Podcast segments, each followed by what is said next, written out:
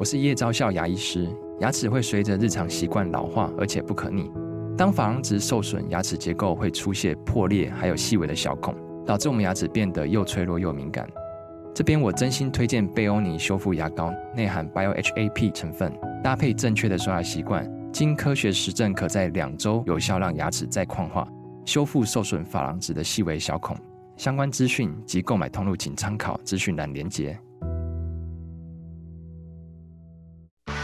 热门财经议题、即时投资快讯、焦点新闻话题，陈凤欣与您同步掌握。欢迎收听《财经起床号》。Hello，各位听众，大家早！欢迎大家来到九八新闻台《财经起床号》节目现场，我是陈凤欣。每周选书早起读书，今天要为大家介绍的这一本是《训练大脑》。让自己更强大。嗯，它并不是一个教你不断不断的去训练大脑，要怎么样子去什么快速阅读啊？不不不，不是这样的书。它其实反而是一种心理、心理、心理重建。然后呢，借由心理重建的过程当中，让你对每一件事情，它是负面的，你可以度过它。它如果是正面的，你可以拉高你自己的幸福感。哇，其实是蛮重要的一本书。好，今天呢，在我们线上，呃，这是天下杂志出版社所出版的。那因为，嗯、今天在我们线上跟我们一起导读这本书的呢，是心理学博士蔡宇泽蔡博士，他也是 Podcast 哇塞心理学的节目主持人。那么，蔡宇泽蔡博士，蔡博士早。凤馨姐早，各位听众朋友大家早，很开心可以来跟大家聊聊这本书，很棒的一本书对我来说啊，我不知道你的呃这个心心理学博士不知道感受如何，我们来问一下，用一句话来介绍这本书。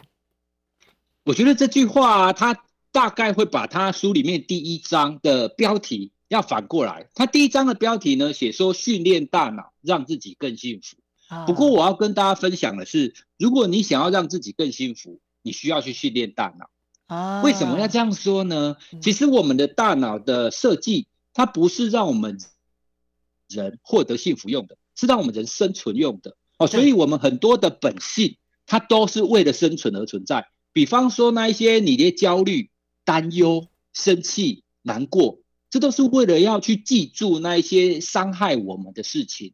所以你要牢牢的记得嘛，对不对？对。可是我们现在不是这个样子啊，我们现在不希望伤伤心啊，不希望忧虑难过啊，哦，所以这个是我刚刚提到的，我们的设计是为了让我们生存，可是我们现在想要幸福，所以我们必须要去练习，要去另外开创一条道路，让我们大脑记得说，哎，什么样的方式是让你快乐的，哦，所以这就是我要跟大家分享的，你想要幸福快乐，你需要去训练你的大脑。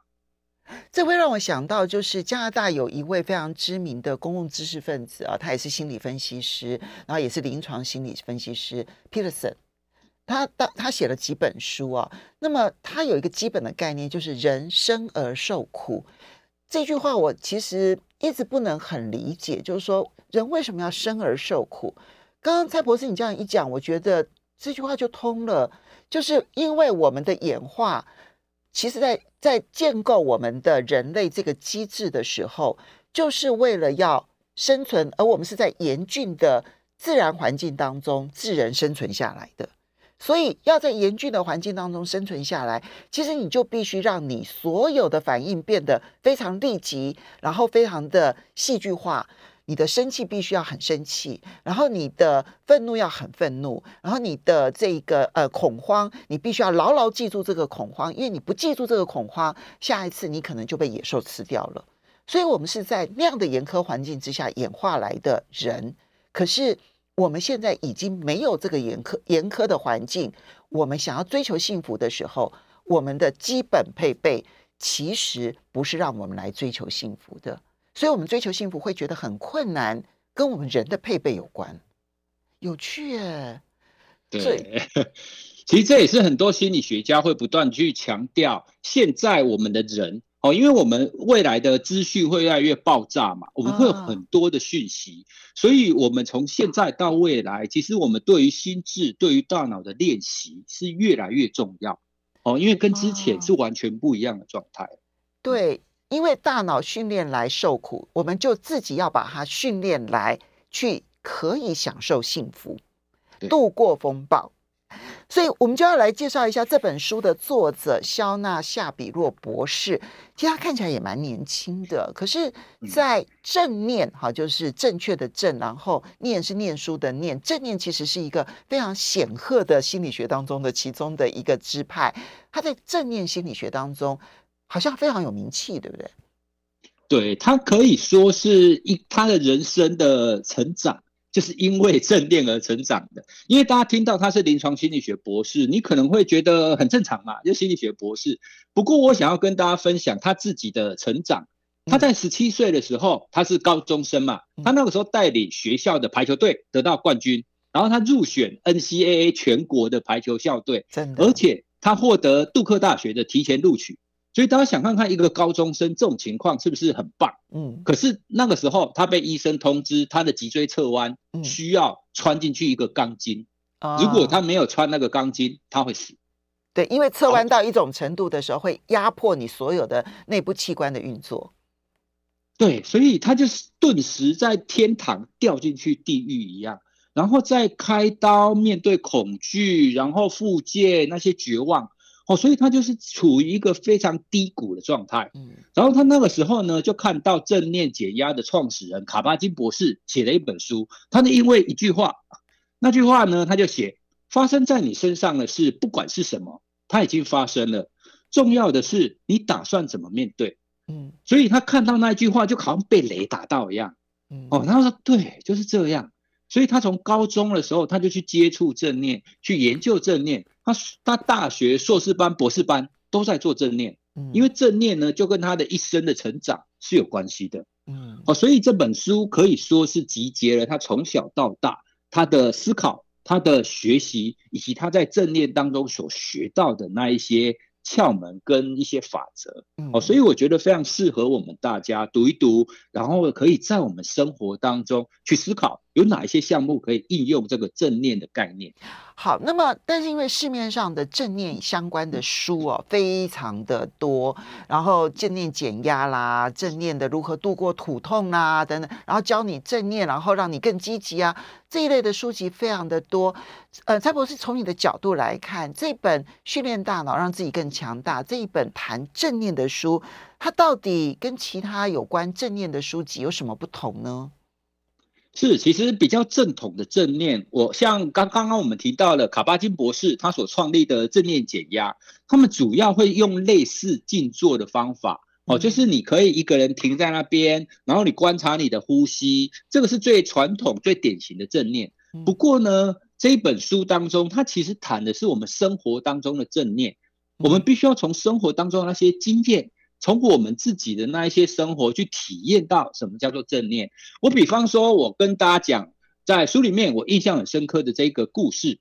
这个故事呢，它是在描述在二零零七年的一月，在华盛顿特区有一个朗方广场，那个就是一个通勤人来人往的广场。然后在那个广场呢，有一个年轻人拿着一把小提琴在那边拉古典乐。拉了四十三分钟，啊，对，哦，所以在那边人来人往的人，大家都很习惯这个场景嘛，哦，就是在那边街头表演，街头音乐家，嗯，对。可是呢，就是没有多少人给投钱给他，也没有多少人停下来听他听他那边拉，大概只有七个人停下来而已。嗯，可是呢，这个小提琴家，他是一个国际知名的小提琴家贝尔。他拿着那一把小提琴呢，是几百万美元的一把小提琴，没错。然后他演奏的都是国际知名又美又高难度的曲目。换句话说呢，贝尔他是把他前几天在音乐厅当中所演奏的那些曲目，哦，拿来在这这些通勤的场合再拉一次。而且他的演奏会啊，最低票价一百美元，已经全部卖完了。对。对所以呢，他这个例子其实他最后总结那句话，我也印象非常深刻。他在谈说，我们是不是在生活当中，我们都处于一个自动导航的状态？嗯，我们都很匆忙的去过日子，而我们对眼前在身边这些美好的事物会视而不见。嗯，像刚刚讲的通勤那一些人来人往的人嘛，对不对？他们的自动导航就是，哎，我要去上班。嗯，可是他完全没有注意到，哦，旁边这个。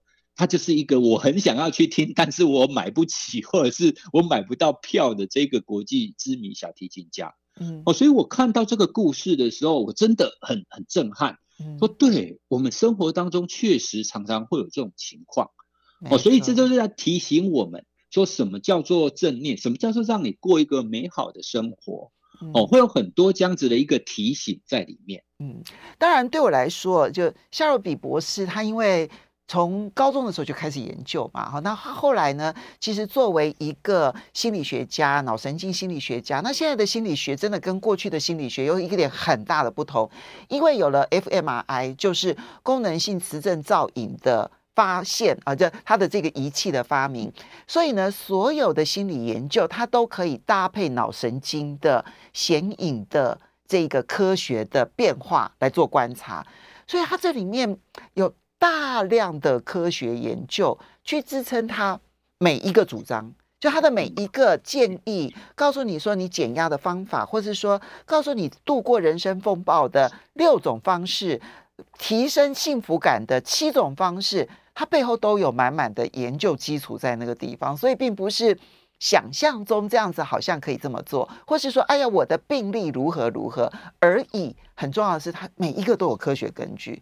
所以现在在心理学这边跟脑神经科学结合下来的这一个研究，我都觉得好精彩，而且精彩的好像还都在后面呢。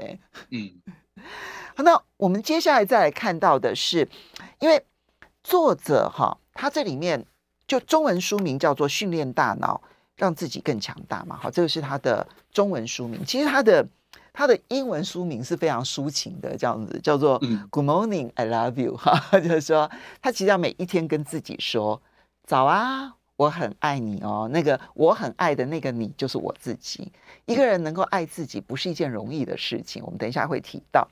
好，那可是呢，他在这里面呢有一个很重要的概念，就是说你练习什么，你就增强什么。所以，这是这是刚刚这个蔡博士也提到说，如果你想要幸福，你必须要训练大脑。可是我们很多人会觉得，脑神经的数量已经是确定的，它的运作已经是确定的。所以，我真的能够训练大脑到让我摆脱人的基本配备，去这个承担痛苦，而转为去看见幸福吗？这真的做得到吗？完全可以。其实，在近几年，脑神经科学最红的、最当红的一个概念叫神经可塑性啊。神经可塑性的意思就是刚刚凤欣姐讲的，我们的大脑是可以改变的。可是，我们以前人的观念会觉得说啊，你已经成人了，你的大脑脑细胞的数量不是固定的吗？嗯，对，没有错。但是呢，所谓的可塑性在于这些细胞、这些神经元当中的连接。嗯，连接才是最重要的。它虽然是固定那多少个，可是它的连接可以不断的改变。哦，换句话说，如果你本来你遇到这件事情，你会非常生气。好，那这个时候如果你的连接是通往左边好了。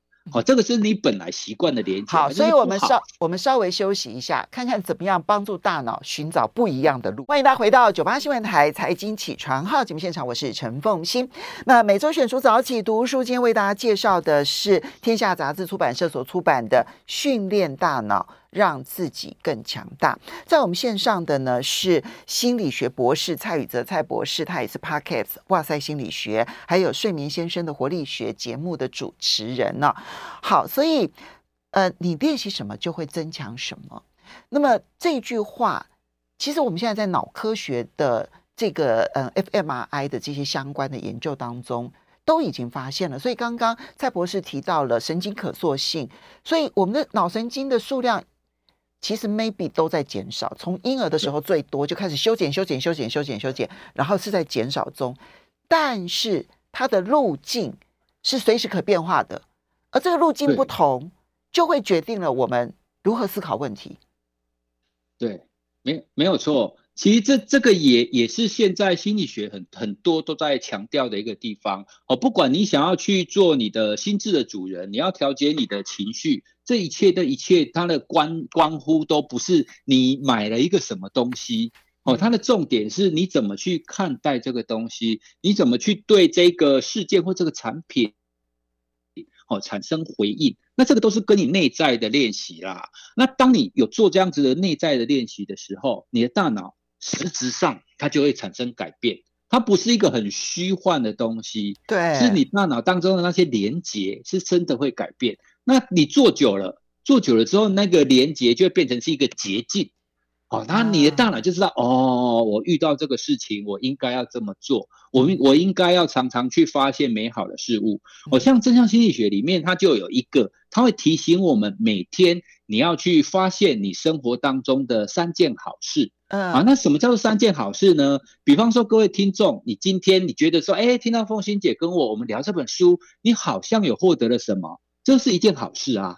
哦，所以好事不需要是中乐透啊，中发票哦，这个就是一件好事。好，那一旦你练习一天两天，你练习久了，你的那个天线，你的那个敏感度就会变高，你就会很容易发现生活当中那些美好的事物，这就是一种练习。蔡博士，我要问你一个问题，就在这件事情上面，因为这种练习哦。他就是越练习你越强，就你越练习生活周遭所发生的好事，你就会发现你的周遭好多好事在出现。哈，对。那我先来问一个幸福时刻。我其实问过很多人，我发现很多人都答不出来。你人生当中你记忆最深刻的幸福时刻是一个什么样子的时刻？如果你要找那种最强大的那个时刻，我现在想起来的啦。是我在产房陪我老婆生下我的第一个女儿的时候哦，对，那个感觉非常的复杂，因为那个时候我哭了，但是你又会伴随一个新生命的出现的一个喜悦，哎，所以它整个累积的那个情绪的强度非常非常的高，到现在我还历历在目。对耶，我我我其实有我其实有很多幸福时刻哈。然后后来发后来发现人家找不到幸福时刻很意外，那我就问自己说，我是不是很容易找到幸福时刻？其实我要我说一句话，我不是要在讨好我的我我我本来非常怕开直播节目，好，因为我很怕聊天室里头有各种攻击呀、啊，那那我怕我的情绪会受不了，我觉得我情绪很脆弱，我没办法承受负面攻击。可是呢，我后来发现到说，负面攻击没有我想象这么多。相反的，我这边其实必须要点名我的网友，有好几位，我在感动得不得了。包括我七点钟的节目，有很多的朋友，他们会在金融市场他们的看法交换意见，而不互相攻击。还有包括了，比如说我八点钟的节目，比如说像麦克刘，他永远会针对我的题目，然后呢，去找到所有相关资料，然后贴在聊天室里头，告诉大家这些相关资料。然后比如说像 Alex，他会有很多的，就是经典的名言啊，比如说他会引用尼采的《查拉图斯特拉如是说》去谈幸福这件事情，就是完全回应我们节目的。又或者是说我可能在介绍书，然后这里面就会有网友啊。嗯，Jerho 啊，或者是这个 Sam 啊，他们就会问问题，而问的问题是真的针对这本书的。那我现在要讲了，因为他们那么认真在回应我的节目内容，我的节目是被回应的这件事情，我就觉得我，你知道，我每一天，人家问我说你为什么那么开心，我每天怎么能不开心呢？我做一个节目，然后有人那么认真的回应我，我怎么能够不开心呢？对。所以，所以我这样子努力去寻找这里面认真回应我的网友，我就够开心了。你说我怎么能不幸福？对不对？对。好，所以那我们就要来看怎么练习，因为这本书里头其实有很多练习的方法。他提到说，嗯，所谓的正念哦，跟我们一般所提的那一种，可能跟宗教稍微接触多一点的，比如说呼吸啦、静观啦，他说其实都不是不一样。他说其实要有三个很重要的元素，一个是意图，你要先确立我现在有一个什么态度，呃，有一个什么想法要做。好，比如说我想要知道怎么样子让我懂得感恩。好，这是一个意图，然后接着第二部分是注意力。我们的注意力会跑来跑去，没关系。我们的注意力拉回来，拉回来，在我要做的这件事情上面。第三个是态度，态度是要保持着善意，然后还有好奇心。蔡博士，这三个重要的特质，对于正向心理学也好，或追求幸福的训练也好，或者呃摆脱苦痛的训练也好，到底帮助有多大？对，其实意图这个概念，就是这个作者他自己本身最夯的一篇 paper。他确实发，他从 paper 有研究当中发现，其实正念的态度的执行跟意图非常关系。好，那我想要跟大家分享一个例子，我们用这个例子来跟大家聊所谓的正念，包含意图、态度跟注意力。比方说，我要顾小孩，好，那顾小孩就是孩子在我旁边嘛，嗯，对不对？好，那顾小孩的时候，我应该要有什么意图呢？我的意图应该要是我要当一个好爸爸，然后孩子在我身边，他很快乐。对不对？理论上我应该要有这样子的一个意图嘛。好，所以如果我从这个意图出发，我的注意力就会放在我的孩子身上。好，那放在孩子身上，我就会去观察他，说，诶，那他想要玩什么？那我有什么方法可以跟他一起玩？好，所以这就是注意力。那接下来态度就是，你就要产生一个很开放式的、很好奇的态度，因为你想要跟他一起玩啊。好，所以你要去观察他，你要陪伴他，你要用他想玩的方式去参与。哦，所以这样就是一个很好的一个陪伴的小孩，陪伴小孩的一个方式。但是呢，很多人顾小孩的方法是什么呢？他的意图，他可能也是想要照顾好小孩，可是他的注意力呢，在他的手机上面。嗯啊，他想说哦，反正小孩在那边自己玩嘛，我就在那边划手机嘛，对不对？哦，所以他就用这种方式，然后去做他顾小孩的这个行为。可是这个时候他的态度。因为孩子会觉得说，哎，爸爸在陪我，所以呢，我想要跟爸爸讲话，我想要叫爸爸跟我一起玩，所以他就会叫他爸爸。可是他叫他爸爸，他爸爸还划手机啊。对。啊，所以他爸爸的态度会怎么样？然后就说，哦，你不要烦我，你你好好玩你的。好，那在这种情况下，他他的态度会让这个孩子感觉到，他其实会感觉到说，哦，那爸爸其实没有真的在陪我，他在划手机。好，所以这就不是一个一个好的一个正念的态度，因为他没有一个善意，没有一个好奇心嘛，因为他只把注意力放在手机上，放在自己上面。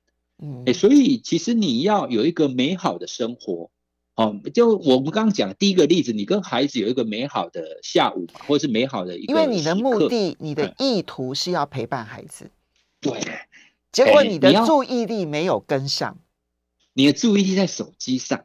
然后你的态度，如果是呈现一种，哎，你不要来防，嗯，烦我，你自己玩你自己的，对。所以刚刚凤馨姐有提到那种好奇而且善意的态度，就会非常的重要。当你维持这样子的一个态度的时候，有的时候我们会回过来检视我们自己前面的意图。比方说，我有的时候陪孩子的时候，我也会因为工作要回信，在划手机啊。哎，啊，可是那个时候我我就被叮的一声，我的孩子有时候会跟我说：“爸爸，你不要划手机了啦，来陪我。”对，我就会发现，哎，我的态度好像不太对，我的注意力好像没有在他身上。可是我的意图，我想要当一个好爸爸，对不对？这样子，我下面的这些态度跟注意力是不是违反我的意图？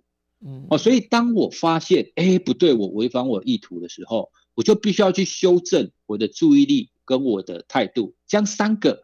合而为一的时候，你的生活才会是呈现一个最开心跟最美好的状态。这当然是陪伴孩子的例子，当然还有很多其实是要减轻自己苦痛的例子。不过刚刚讲陪伴孩子，书中其实呃作者有一个例子让我印象很深刻，因为这也是我常犯的错误。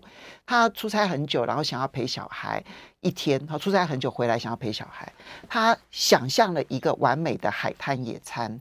然后要享受阳光，然后所有东西准备了很久之后，终于准备好了，要等着带着小孩一起出发前，小孩子就蹲在那边不肯动了，他很生气。阳光在沙滩就在眼前了，你还不肯动，我们等一下就赶不上了。后来他压住自己的脾气，想说我是要陪小孩，他就去看小孩子原来蹲在那边看蚂蚁，他就改变了。我的目的是要陪小孩，他就陪小孩看蚂蚁。他就享受了很好的一天。欢迎大家回到九八新闻台财经起床号节目现场，我是陈凤欣，在我们线上的是心理学博士蔡宇泽蔡博士，也是哇塞心理学跟睡眠先生活力学这两个 Podcast 节目主持人呢。今天为大家介绍的是天下杂志出版社所出版的《训练大脑，让自己更强大》。好，当然，因为有很多细节，书里头的细节呢，大家看了感受应该会更深刻，因为它有具体的练习方法，比如说，呃，要减轻生理跟心理上面的风暴，有六种正念的方法，然后呢，要提升幸福感，有七种提升幸福感的正念的方法。那但是我这边先请教一下蔡博士，嗯嗯。因为减轻病痛这件事情，我们觉得说啊，我要减少我的发脾气啦，减少我的这个呃这个伤心啦，哈，可能大家觉得说哦，好像训练大脑是有帮助的。可是身体的病痛，我痛就是痛，我怎么可能借由正念然后减轻身体上的痛呢？这个做得到吗？对，其实，在正念。正正念减压的创始者哈，就是卡巴金博士。他一刚开始在做的时候，大家也非常的怀疑，我痛就是痛啊。可是正念一刚开始在西方国家，他们在运用的时候，确实就是为了那一些身体疼痛的人。好，那它的概念其实是，其实我们的痛，我们感觉的痛，其实有两个层次。一个层次呢是生理上真的痛，嗯。第二个层次呢是你情绪上你觉得疼痛。就因为这个痛，你情绪上又会更痛。比方说，好，今天我跌倒了，跌倒了，我一定会有身体上的疼痛嘛，对不对？对。可是呢，如果都没有人要来帮我，我又会增加一个啊，为什么他都没有人来扶我？我是不是不讨人喜欢？那或者是哎，我怎么这么笨？对。哦，或者是哦，为什么会痛呢？我不希望痛啊！我等一下要去上凤心姐的节目，我怎么可以痛呢？嗯。哦，所以。后面这一些都是我们自己加上去的。啊，它不是我们一刚开始所所受的那些生理的疼痛。哦，所以呢，其实卡巴金博士他一刚开始在做正念减压的时候，其实第一个第一个层次就是接纳，嗯，接纳的意思是啊啊，我就已经跌倒了啊，嗯，好，那刚刚我们一刚开始在描描述对作者最重要的那一句话。他卡巴金博士就是啊，发生在你身上的事情已经发生了，所以你要怎么去面对它？这就是一个接纳的概念。嗯，那当我们先接受哦，我们的痛是在的，可是我们怎么去面对这个痛？嗯，你不需要持续的去对这个痛再产生更多的负向情绪嘛？好，因为负向情绪就让你更痛。叠加上来的心理疼痛抽离了之后，只留下身体的疼痛，它反而就变得没那么痛了。对，没有错，概念上其实确实就是这样。哦、然后呢，卡巴金博士在很多的这种身体疼痛，不管是癌症治疗的病人，或者是重症的病人，他们都做过这种正念减压的练习，而确实发现他真的可以把它分离开来。嗯，哦，所以呢，你就觉得很神奇啊！你大脑的练习，它不是让你不痛哦，让你不痛那是麻醉剂。可是呢，它可以减减少哈，因为这是两种心理上的痛跟生理上的痛，你分离开来。嗯，好，那你谈到这个呢，你就可以联想到那心痛呢？嗯，哦，因为刚刚我们讲生理的，可是心痛啊，我难过啊。嗯，那同样你是可以分离开来的。哦，就像比如说我年轻的时候跟女朋友分手，哦，这是一个实在的事件嘛，对，对不对？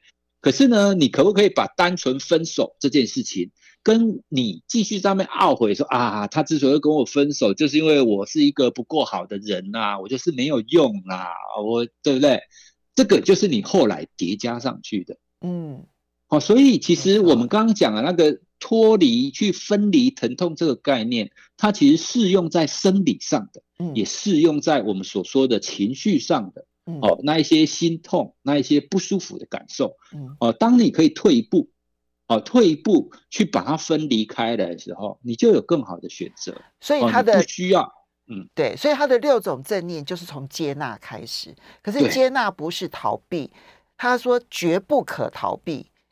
然后，但是接纳了之后，嗯、我就不停留在那边，是很重要的。对，哎，因为接纳之后，我们最常讲的，其实还有嗯，关于你的自我觉察啦。嗯、比方说被分手了，好，那你要觉察说，好，被分手之后你有什么情绪的感受啊？你要去面对你所发生的这些感受，嗯、你就分离开来，你你就会去观察到，哎，有哪一些是真实发生的，可是有哪一些是你后来。你又继续叠加上去的东西，愧疚感啊，嗯、或者是你觉得自己很没有用这种感觉，嗯，哦，当你越来越能够很细致的去分辨你的感受的时候，嗯，你就可以知道哪一些是真实存在，哪一些它是不必要的，哦，你就可以离它远一点。那这个时候你就不会那么痛苦，所以他把这个情绪这件事情啊，他因为其实很特别啊，情绪很多的生理反应啊，它是先到了身体之后才到大脑的，所以我们有的时候是先知道身体有反应了之后，其实我们情绪上才知道原来这个是愤怒，原来这个是悲伤，所以他希望我们能够练习，当身体有这样的反应的时候，我就觉察到我有一个什么情绪出现了。那我好喜欢他，嗯、因为我很喜欢那个心呃某一位心理学家，我现在忘了他的名字啊，就提到刺激跟回应其实中间是有空档的。我们以为遭到了刺激就要立刻回应，他说错，其实刺激跟回应中间是有我们的空档，而这个空档的暂停时刻，就是我们人类可以进入成为自由的时刻。对，凤欣姐讲的这一句，我觉得非常的棒。那我在读的时候啊，我的我脑海当中浮浮现到的是一个，当然我们看过闪电侠的电影，他在一一些比如说车祸或者是重大的时刻，他会好像停住嘛。啊、哦，那当他在停住的时候，闪电侠就会思考说：哎，我接下来应该要这个这个这个这个，我我要怎么做？哦，所以您刚刚提到了，我就回想到到暂停时刻，就很像是这种情境。OK，哦，你可以停住，然后去想你应该要怎么做比较好。好，那么当然也有运用正念跟自我关怀，那自我关怀的方式提升我们的幸福感。你觉得最重要的会是哪一个？我们因为只剩下三十秒了。我觉得，如果是我的话，我会推荐大家可以去想想你生活上那一些值得感恩的事。比方说，今天我之所以可以这么开心的跟凤欣姐聊，是因为我们的科技，是因为我们有一些助理，他协助我们做这一些沟通，然后还要很感谢这么多的听众，然后愿意听我们分享。对，哦，所以很多的东西的促成是很多人一起的，这就是值得感恩的事。没错，其实每一天呢，只要你去，我我真的相信圣经当中的那一句话，其实在人生当中是最受用的。凡寻找，就必得见。我期待大家都寻找到幸福。非常谢谢蔡宇哲蔡博士。